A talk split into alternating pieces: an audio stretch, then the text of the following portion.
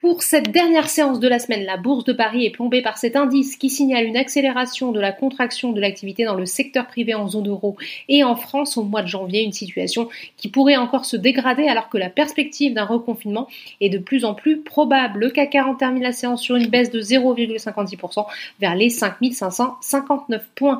Une majorité de valeurs de l'indice sont dans le rouge. Les bancaires affichent le plus fort repli. Société Générale moins 3,30%, BNP Paribas moins 2,83%. Et le mouvement baissier n'épargne pas non plus la technologie Atos, moins 4,23% finalement, plus forte baisse de l'indice. Après avoir brillé, Stellantis lâche de son côté plus de 3%.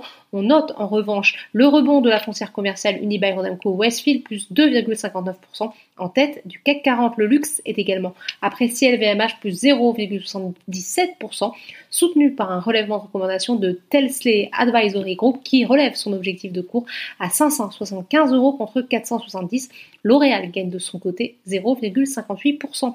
Les investisseurs plébiscitent aussi Air Liquide plus 0,69% qui fait figure de valeur refuge sur le SPF 120 la chute des cours du pétrole liée à la crainte d'une nouvelle baisse de la demande mondiale pénalise évidemment les valeurs parapétrolières Maison du Monde est également en forte baisse. Les investisseurs s'inquiètent des conséquences de l'évolution de la pandémie en, France. Un nouveau confinement entraînerait une fermeture des magasins dits non essentiels et pèserait fortement sur l'activité du groupe. Sans surprise, les valeurs liées au secteur du tourisme et des transports sont une nouvelle fois chahutées. Accord perd presque 5%. À contrario, Solution 30 poursuit son rebond et le secteur de la santé est également bien orienté avec Sartorius Stedim Biotech qui gagne 2,30%. Le groupe publiera mercredi prochain ses résultats annuels. Outre-Atlantique, après les records historiques des deux derniers jours, les indices atterrissent. Il faut dire que la situation sanitaire vient de nouveau affecter l'activité économique. À cela, les annonces d'Intel et d'IBM déçoivent et pèsent sur la tendance. Voilà, c'est tout pour ce soir. N'oubliez pas,